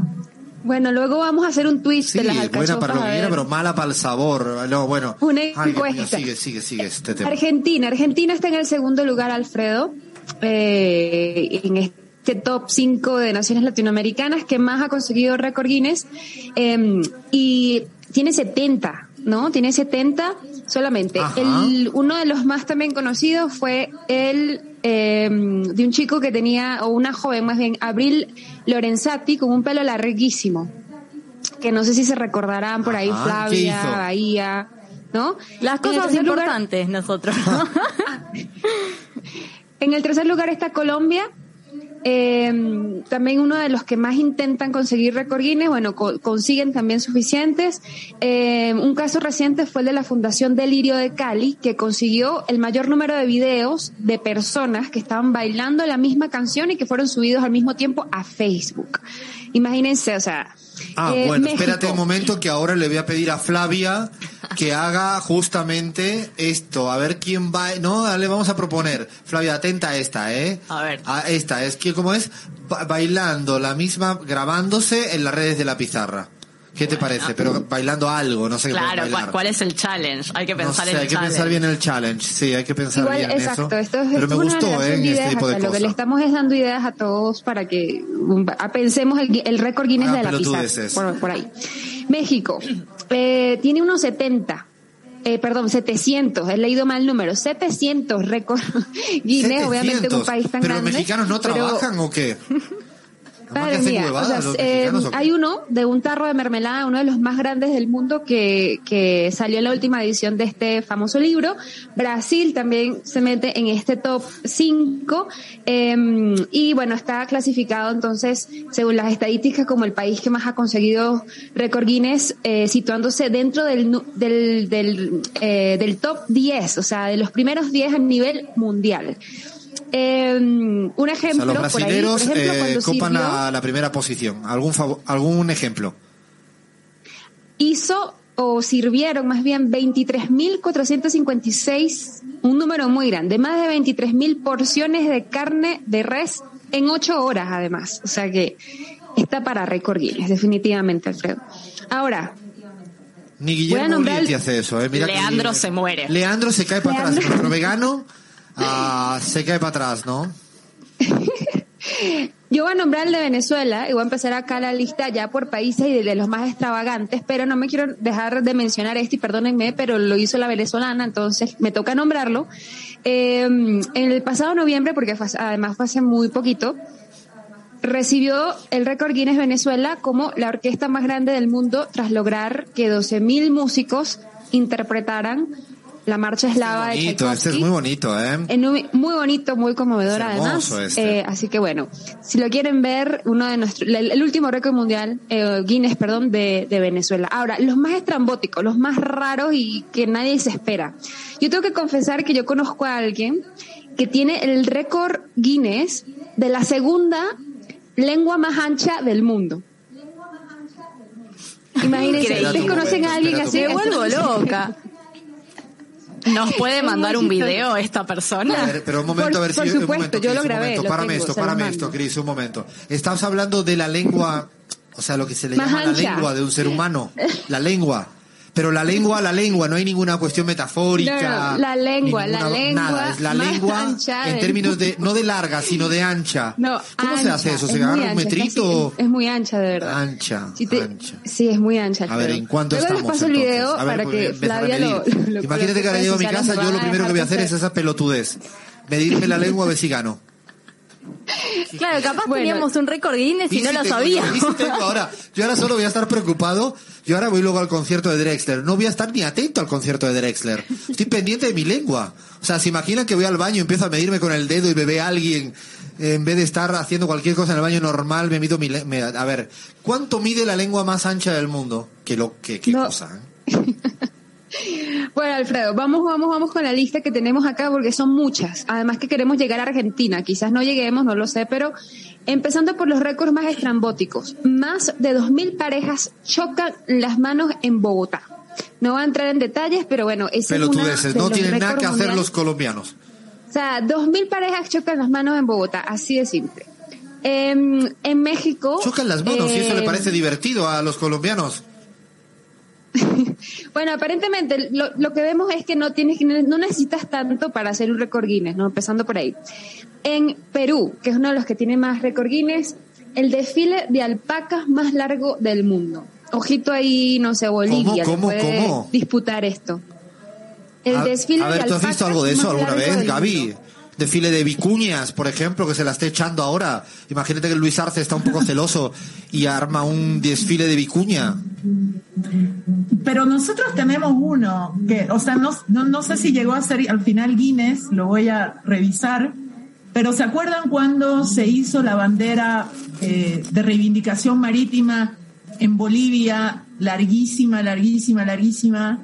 Fue emocionante, yo estuve ahí y, y la verdad es que eran miles de personas al- alrededor de una carretera y, fue en el gobierno de Evo Morales, obviamente, y, bueno, fue, un, fue una cosa súper emotiva, ¿no? Sí, porque no me imagino al gobierno de Áñez haciendo una bandera de la huipala extensa, ¿no? No, pero bueno, sigamos, me voy a meter en otro berenjenal. Uno de México que me, me, me agrada un poco es la mayor cata de aguardiente anisado. 257 Ese está personas bueno, ¿ves? Esto ya en está- el mismo evento. Es otra cosa esto. Y bueno, ahora sí, con los récords argentinos, porque de verdad que también son un poco estrambóticos, tengo que decir. Sí. Está, por ejemplo- Ansiosa, ¿eh? Bahía, tú no sabes, tú no sabes la ansiedad que tiene Bahía como diciendo, ¿y No. qué será, no? ¿Y qué será? ¿Será el de Mar del Plata? ¿Y será en, en La Plata? Está solo pendiente que sea de provincia de Buenos Aires. A ver, cuidado si le entra un, aquí un ataque de Un algo, ¿eh? Como si tenemos que Hay patatú, urgencia aquí en la Feria del. Libro, ¿eh? Los argentinos, favor, y acá pone, tranquila, ¿eh? pone Abraham, que bueno, que son amantes de los extremos y los triunfalismos. No lo digo yo, lo dice Abraham. Eh, No. los, No, los para argentinos nada. Los argentinos coleccionan Cris, grande- hay una gente lista escuchándolo. Cris. Cris, cuidado que si nos linchan, aquí al único que le golpean es a mí. Porque soy el Bueno. único que no soy argentino que estoy acá, enfrente de la gente. Récord Guinness tienen algunos míticos como la Avenida 9 de Julio, que es una de las más anchas del mundo y que se la pelea ese título con una arteria No de la midieron bien. es igual de ancha. No la midieron bien, exageraron unos metritos, me los conozco yo. Alfredo Serrano Mancilla, eh, tenemos acá, no sé cuánta gente hay, vas a salir corriendo de la feria del libro. No voy así a que- salir del estudio, voy a hacer, voy a hacer un programa de Más radio hasta la madrugada que esto cierre. Bueno, tienen además el dinosaurio más grande de- del mundo también, el titanosaurio, que es una réplica a escala real Importante. de un ejemplar que fue descubierto por investigadores del CONICET en el año 2013 y que, bueno, cambió el paisaje del ingreso. Ese me gusta, ¿eh? Ese está bueno. Ajá. Tienen el río más corto, ¿no? El Correntoso se llama. ¡Ja! Espérate que este está muy bueno buscado por Abraham para joderle a todas y a todos. El más corto, ¿no? O sea, cuidado, chicas. Eh, Bahía y récord Guinness, Flavia, es- Seguimos siendo los es mejores. por, pero por menos. No importa. O sea, ¿Otro? digo porque es difícil la palabra menos y Argentina, es como un oxímoron. Menos Argentina, ay, le cuesta. Uy, la gente empieza a mirar. No, pero ya ganamos en algo, o sea, no importa si es menos o más, o sea, sos, Qué sos particular. Qué cagada de récord. Sigamos, sigamos. Igual hay otro que también es polémico y es Tierra del Fuego, Ushuaia, ¿no? Como la ciudad más austral, eh, porque aunque el Es eslogan oficial, ese, ¿eh? el fin del mundo de esta ciudad, pues desde hace años se disputa el título de, de la ciudad más austral con la localidad chilena de Puerto Williams, que está en la orilla del sur del canal de Begu. Eh, así que desde Ushuaia, eh, pues cuestionaron esa condición de ciudad por su escasa población fija. Así que díganme, así, Argentines. así es como A ver, Flavia, Flavia quiere apostillar algo acá. No, quiere decir que así es como Crismar no sacó el turismo. Cuando no haya turismo en Argentina, le vamos a ir a decir a Crismar que Yo esto no, fue por ella, se fueron a rebanco Chile. Acá, la rebanco a Cris acá. Ustedes no pueden hacer desaparecer a Chile, está ahí al lado, lo tenéis al costado. A ver, más cosas de... de va muy, buen, muy buena línea vas, Cris. No, los otros son, son, bueno, la duna más alta, Federico Kirbus, que es un inmenso mar de, de médanos que suben, ¿no? Bueno, se pierden, no sé si han ido allá. Eh, ¿Dónde está eso? en- ¿Cómo En se llama el Catamarca nombre. Cris? En Cata, No en sabe- ¿sabes dónde está Catamarca? Yo nunca...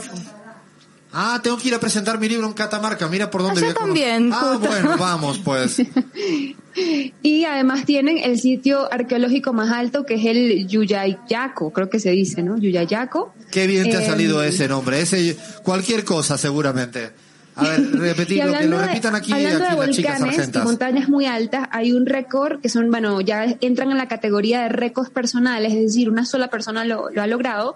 Es eh, uno de Aconcagua, Miguel Doura, quien es el dueño de la Galería de Artes Nautilus, y pues esa galería de arte está en la cima de la Concagua, ¿no? Estamos hablando de Ah, 4.300 mira, que eso metros de lindo, ¿eh? altura, eh, prácticamente una de las más altas del mundo, obtuvo su diploma en el 2010 y bueno, obviamente desde ese momento empezó a recibir muchos visitantes para ver este, este, como el título, ¿no? Pero lo curioso es que Doura llegó allí para, bueno, subir a la montaña como, como tantos otros y al llegar a la cumbre después de tres intentos, porque no es cosa fácil, pues dijo, nada, aquí voy a hacer mi vida.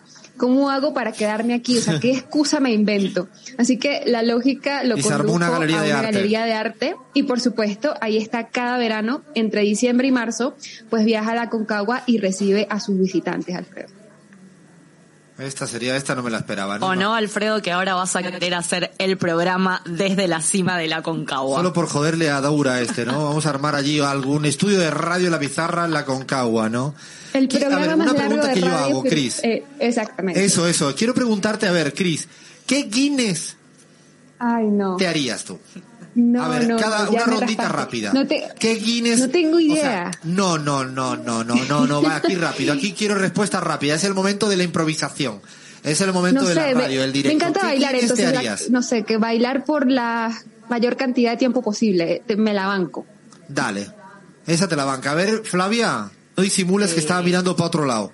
Y sí, bueno, un Guinness de cantidad de horas en la fila para ir a ver a Racing Club de Avellaneda. Ay, pero por favor, qué obsesión esta chica. A ver, eh, Bahía. Ay, no, ¿sabes qué? Te juro que no sé, pero... mm, porque yo siento, la verdad, te- tengo que decir algo. ¿Horas trabajando? Horas trabajando podría ser, pero pero podría, la verdad ¿Horas que esta gente eh, estresando al resto? Internas. Guinness de internas. de, de- diciendo internas. Igual a eso tengo que, o sea, hay, hay Rosqueando, gente que pero hizo por muchas favor, horas internas, así que ahí la tengo difícil. Pero podría ser algo, sí, sí, sí. Claro, un rosqueómetro podríamos que inventar y que aquí vaya lo. A ver, Gaby, ¿qué Guinness te, te apetecería?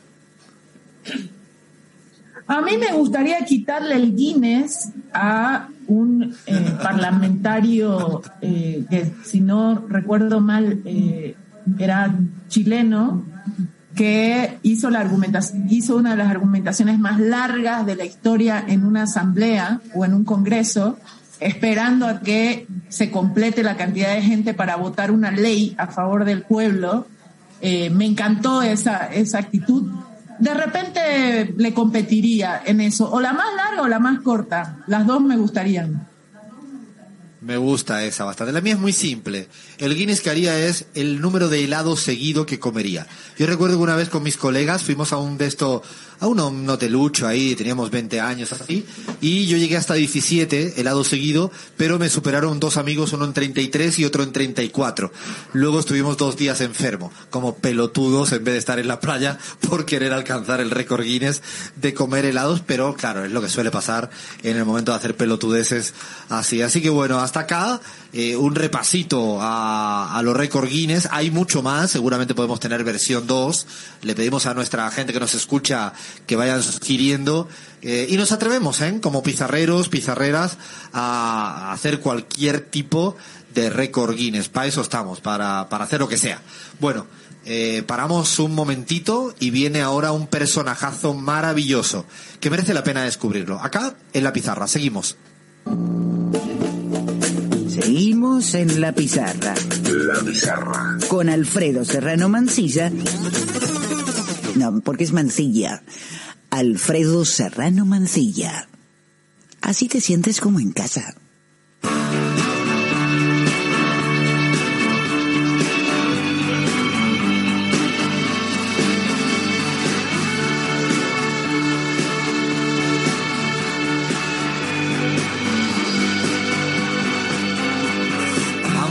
Que nos quedan media hora de radio, haciendo radio en la pizarra acá en AM750 en la Argentina, pero estamos al aire también en público en España.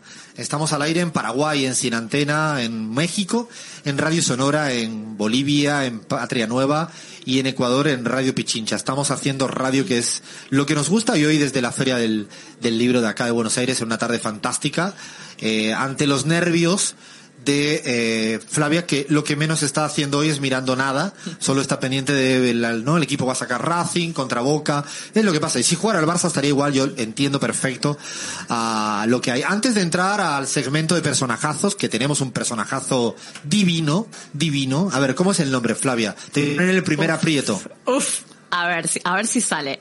Hubert Soper.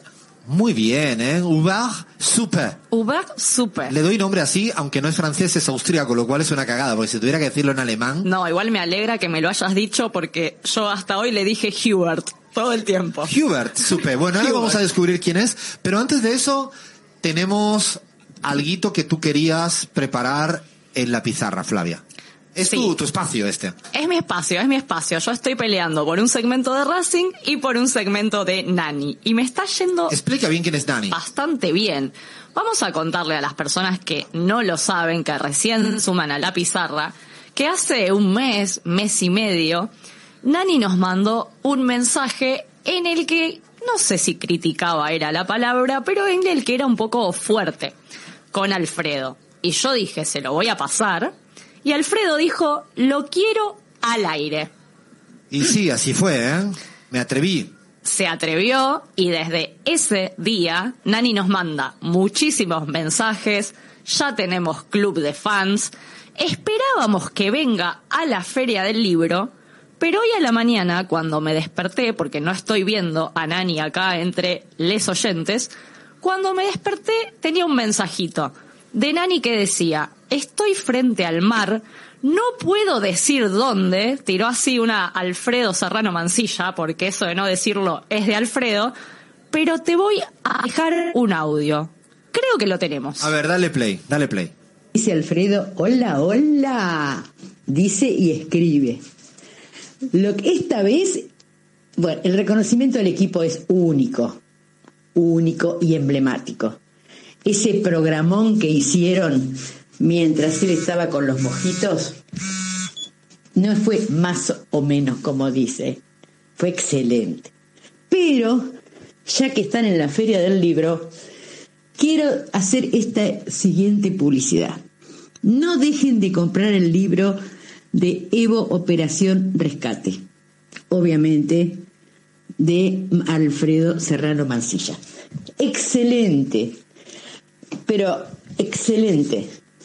Van a conocer a, una eh, Gabriela Montaño increíble, que en realidad, qué humildad la tuya, Gabriela, de que a veces Alfredo te diga algunas cosas, pero hablando en serio, excelente. Es haber estado ahí y en cada palabra escrita es la forma de Alfredo.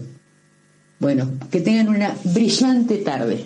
Yo seguiré frente al mar. Bueno, Alfredo, esa fue Nani.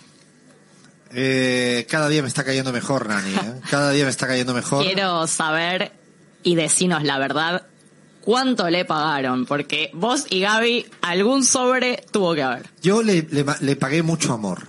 Desde que recibí el primer insulto al aire, yo le di mucho amor a Nani y la verdad que nos lo está compensando con amor. Eso sí, he visto que eh, más amor le ha dado Gaby que ya le ha, prácticamente lo que te está pidiendo Gaby, a ver si yo la he interpretado bien, es que escribas ya el libro que te llevo pidiendo hace 35 años, eh, Gaby.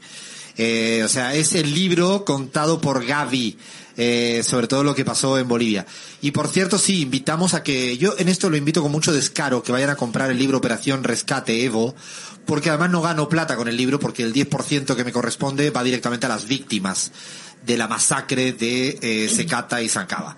Eh, en tanto que es así, estoy muy tranquilo, pidiendo que lean el libro y sobre todo que conozcan ese pasaje de la historia boliviana. Gaby, eh, ¿cuánto fue tu negociación con Nani? Bueno, Alfredo, tiene que quedar claro en el programa que nosotros aquí no pasamos sobres ni nada. Hay mensajitos, de hecho, al programa de hoy de, de mi barra y no lo leyeron. Y no es pagado, lo prometo. Todavía, todavía. Lo tengo acá enfrente. De hecho, si me dan el espacio. Sí, claro, sí, dice- claro. Dice específicamente. Aquí la barra de Gaby, Camilo y Emilia comiendo un ajicito de fideo, escuchando la radio desde Rosario y también amamos las alcachofas. Ay, Dios mío, se acaba de armar ahora una interna, alcachofa sí, alcachofa no. Yo te pido, Flavia, que abras un debate público. Bien. eh, porque no, no quiero que haya mucha gente que le guste la alcachofa. Espero que no. Ah, espero, espero. Es un tema este, el de las alcachofas, ¿eh? La verdad que no hay manera, no hay manera. Yo detesto dos cosas en la vida, no más. Las alcachofas y los paraguas. No hay más cosas, ni siquiera Macri. Está... Al Real Madrid. También me lo banco. Ahora te ha sido un- una suerte de grado de admiración eh, por lo que hizo. Pero, pero por cierto, también, dado que no, no es que no, no leen los mensajes lindos, Cintia desde el Chapare también me estaba mensajeando diciendo que estaba escuchándonos al aire. Yo le pedido por favor que se digne acompañarnos, ¿no? A hacer el segmento que es del Chapare y no le vamos a poner a Bahía, por muy chapareña que sea, hablar del Chapare si tenemos a Cintia Parra, ¿no? Sería genial, Cintia, por favor. Cintia, por favor, andate, acércate por acá, no sé. No hay manera, ¿eh? No, ¿Que se hacen rogar toda esta gente? Y tengo también mensajitos. Quiero leer uno, tengo un montón y los vamos a ir leyendo, pero quiero volver a Eduardo Manzotti de Caballito, el que iba ahí por la vida persiguiendo a Alfredo en Parque Chacabuco. Ah, que Eduardo nos hace un reclamito A y ver. dice, no estoy escribiendo como antes porque Flavia no me das ni cinco de bola. Y es que es Igual- verdad. Igual les mando un abrazo a vos y a todos los chiques. Ya les dije, necesito mimos también, así que le mandamos unos mimos para Eduardo. él- esa es la persona que me saluda siempre en el Parque Chacabuco con caballito en mis caminatas matutinas ¿no? Que me encantan hacer. A ver, vamos ahora al uno de los últimos, yo creo que ya no tenemos más tiempo para este segmento, que es personajazos, gente eh, diría yo que con biografías más que interesante, a veces no son gente del todo conocida. Y este es un cineasta, yo lo descubrí por primera vez en una película, en un documental que se llama La pesadilla de Darwin, que de hecho es una un documental película que recomiendo encarecidamente. La pasaba siempre en mis clases de desarrollo, eh, en doctorado siempre pasaba eso, no para escaquearme a dar clases, sino para que la gente viera un documental bien hecho. Y me encantó el personaje y empecé a intentar indagar cosas. A ver, Flavia, cuéntanos cositas de Hubert Suppé o como se diga, o Hubert Sauper. Es austriaco y ve contando cosas. Vamos a intentar no decir tanto el nombre, pero sí estuvimos investigando. Uberito le podemos llamar. Uberito, listo, Uberito. Estuvimos investigando sobre Uberito y es cierto que costó un poco encontrar información porque es esas personas que vos abrís Google y creo que hay más páginas de Google a nuestros nombres que a la de Uberito. Eso siempre es interesante. Cuando pasa algo de eso es porque hay un enigma, ¿no? Y ahí dije, ahora quiero saber quién es. O sea, ahora Ah. quiero saberlo todo. Así que es cierto que no fue un personaje fácil de encontrar, pero evidentemente es un personaje que tiene eh, mucho significado en lo que hace. Vamos a empezar por ahí.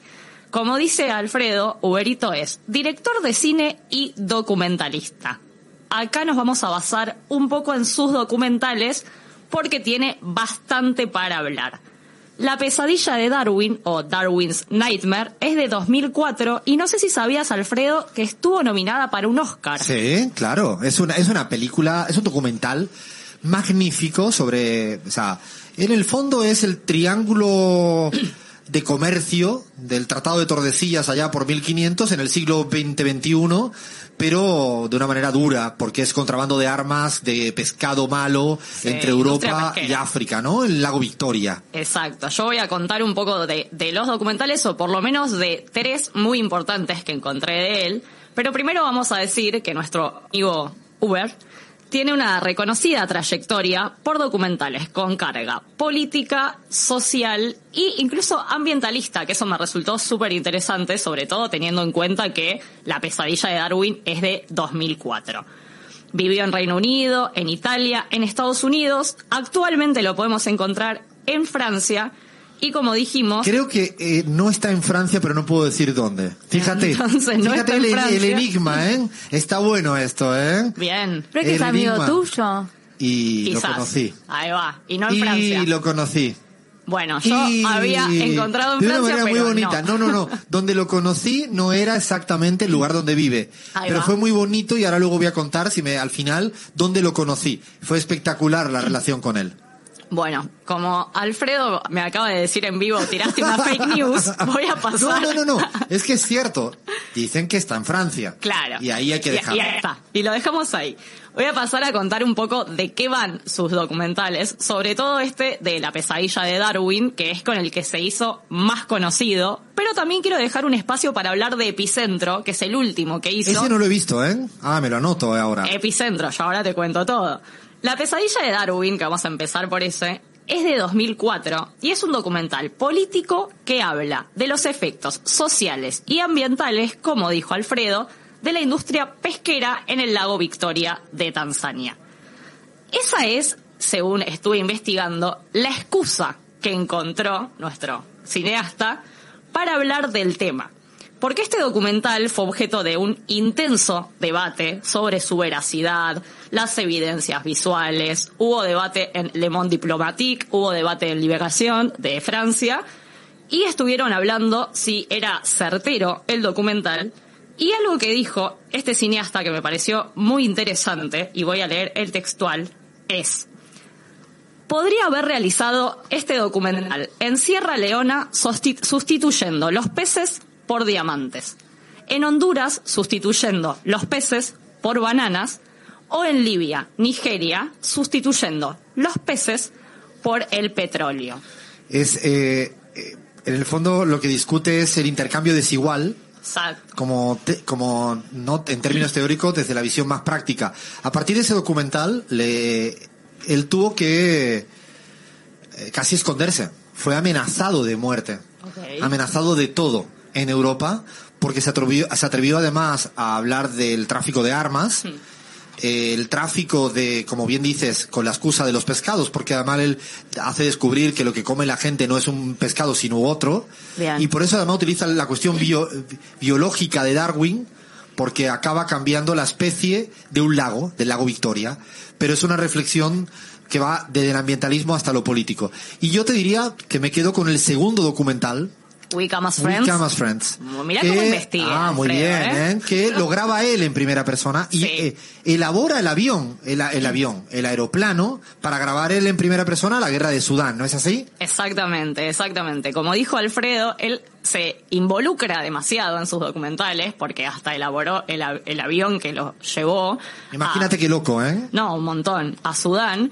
Y a mí me gusta mucho el nombre, We Come As Friends, que hacemos la traducción y es Venimos como amigos, porque este documental muestra cómo, bajo el disfraz de la amistad y el desarrollo, los inversores, y voy a poner inversores en comillas, ¿Dijiste invasores? dije inversores, Ah, pero podría haber dicho perdón, invasores. Perdón, perdón. Cómo los inversores, entre comillas, acuden en masa a Sudán para aprovechar la tierra y los recursos. O sea, en este documental de denuncia muestra que de amigos poco y nada. Y, además le añade nada más y nada menos que el aderezo de, los organismos internacionales como Naciones Unidas. Eh, o sea, si fuéramos poco, parió la abuela, porque discutió las transnacionales privadas, pero también los organismos multilaterales, que we come as friends, o sea, venimos como amigos y, bueno, depende, ¿no? También se la jugó, se la jugó porque grabó sin avisar, llegó con un aeroplano, graba directamente el aeroplano. Es más que recomendable ese, ese documental, eh, venimos como amigos, ¿no? Que yo creo que merece mucho la pena. Queda poco tiempo, sí, te pido que diga algo de Epicentro y ahora cierro Rapidísimo. contando cómo y cuándo lo conocí. Bueno, vamos muy rápido con Epicentro, que lo que más me gusta es que Alfredo no lo vio. Ay, ¿de qué trata? Voy a decir corto, lo hizo en 2020, se estrenó en 2021 y lo que evidencia es la resistencia del pueblo cubano ante las dificultades provocadas por el bloqueo. Es un documental que explora Ay, qué ganas, el intervencionismo en Cuba y que lo hace, y te voy a dejar acá solo para que tengas ganas de verlo, desde una mirada de los niños. Hay muchos niños protagonistas en este film porque la idea es reflejar que el espíritu antiimperialista tiene un carácter espontáneo y natural. Te lo dejo ahí, Alfredo. No, pero ahora me provocaste que esta noche, después del concierto de Drexler, me, sin ya con sueño, después de la victoria de Racing contra Boca, me voy a, a buscar ep- Epicentro. epicentro de eh, eh, Hubert Suppé. Yo para cerrar quiero, eh, un día estaba en Quito, ah, y fui a Guápulo, una zona muy bonita de Quito, allí en el valle, y un amigo me dijo, tienes que venir que hay una persona que quiere conversar de algo. Y estaba intentando hacer justamente un documental sobre el Chevron, Chevron en Ecuador. Y al final no lo logró, no lo pudo hacer, conversamos como cinco horas, seis horas, eh, estas conversaciones que uno disfruta y se acuerda de por vida. Eh, como dirían acá, nos hicimos reamigos. Me sigo escribiendo por email con él. Es la única manera de comunicación que tenemos con, con Supé. Es una persona fantástica, fascinante y que la verdad que son de la gente que se atreve a hacer en el cine lo que piensa, ¿no? Con mucha, además, mucha calidad técnica. Así que hoy un homenaje para alguien quizá más desconocido para el gran público, pero recomendamos La pesadilla de Darwin. Eh, We Come As Friends. Venimos como amigos y la, la última Epicentro. y epicentro y googleen porque no van a encontrar nada así que hay que escuchar otra vez este este pedacito de radio que ha comentado Flavia sobre Hubert Suppé. Bueno, no tenemos más tiempo, llega la tanda informativa de AM750, vayan pensando la palabra que vamos a dejar escrita dicho en la pizarra. 750.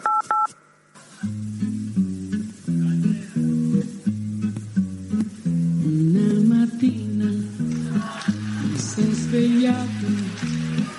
Oh bella ciao, bella ciao, bella ciao, ciao, ciao. Una mattina. Una matina. Desde cualquier Es que lugar me dan del- ganas de cantar porque... Ah, no, me están metiendo... No, no. Bueno, está bien, estábamos casi a punto de terminar. Algún accidente deberíamos de tener, porque si no, no somos nosotras ni nosotros. De hecho, yo no sé cómo hemos llegado hasta acá, eh, sanos, vivitos y coleando, después de dos horas magnífica de radio, Hoy ha venido un millón doscientas mil personas a seguir el programa en vivo aquí en la Feria del Libro. No venían a por el libro, ¿no? Creo que. No, venían a por nosotros y nosotras. Sí, sí, sí. Bueno, está bien, lo que fuere, pero bienvenido. Mira, aquí nos saluda la gente, les saludamos. Hay mucha gente linda que viene a pasear sábado a la tarde, a disfrutar de la Feria del Libro en Buenos Aires. Y nos vamos despidiendo, no queda mucho, no queda mucho. Recordamos el miércoles, vamos a hacer un Twitch, un Twitch, Twitch, ¿se dice bien? Ya te dije que le saques la T. Twitch. me gusta Twitch. Sí, pero no. No, Twitch, va, Twitch. Un Twitch eh, el miércoles a la nochecita sobre Colombia, con mucho análisis, eh, mucha música colombiana. Vaya ha dicho que va a bailar, Chris me ha dicho que va a bailar tres horas también eh, música colombiana, Abraham también me dijo que va a dar unos pasos. Lean y yo pues moveremos la cabeza ahí como buenamente podamos, o sea, cualquier cosa. Y muchísimas ganas de, de hacer radio. A ver, nos vamos despidiendo de toda la, toda la gente todo el equipazo. Le damos un beso fuerte a Lean, a Lean Álvarez para que se recupere prontito. Otro beso fuerte para Abraham Verduga, que hoy le tocaba estar con los chicos cuidándole en casita allá en Salamanca, en España. Y a ver, Cris, ¿qué palabra dejas escrita, dicha en la pizarra? Venezuela. Porque no hay cumbre que. Ay, hoy que está de- reivindicativa. de. Me gusta, me gusta. A ver, Gaby, palabra que dejas dicha, escrita en la pizarra. Verdad, porque no se puede acallar la verdad matando periodistas. Esta semana han habido eh, la muerte de dos, el asesinato de dos periodistas mujeres, Shirin en Palestina y Francisca Sandoval en Chile. Eh, verdad. Verdad, dejamos escrita, bien impregnada en la pizarra, verdad. Flavia, palabra que dejas dicha, escrita en la pizarra. Blanqui celeste y no hace falta decir por qué. Ay, cómo está hoy. Hoy le preguntas cualquier cosa y ella y Paula que hay atrás, que está la operadora ahí pegando gritos casi, es una hooligan más, ¿no? A ver, a ver, Blanqui Celeste, está bien. Bahía, palabra que dejas escrita que no sea rosca. Voy a dejar esta semana laureles porque estábamos escuchando a los granaderos. El himno nacional argentino fue el día del himno nacional el miércoles también en el cumpleaños de mi mamá y la verdad que tenemos un himno maravilloso. A mí lo que más me preocupa es que le mando un beso a la mamá de Bahía, el resto me importa casi nada. Un beso fuerte, fuerte, fuerte. Y yo dejo una palabra escrita, dicha, que hoy en el día del libro acá es palabra, palabra. Mucha palabra necesitamos. Bueno, llegamos hasta acá, no tenemos más tiempo, eso sí. Nos gusta dejar como punto y final nuestra amenaza. Somos la pizarra y hemos venido para quedarnos. Desde cualquier lugar del mundo, La Pizarra con Alfredo Serrano Mancilla en AM750.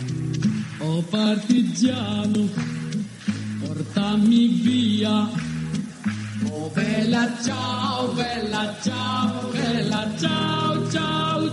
Oh partigiano, portami via. Che mi sento di morire.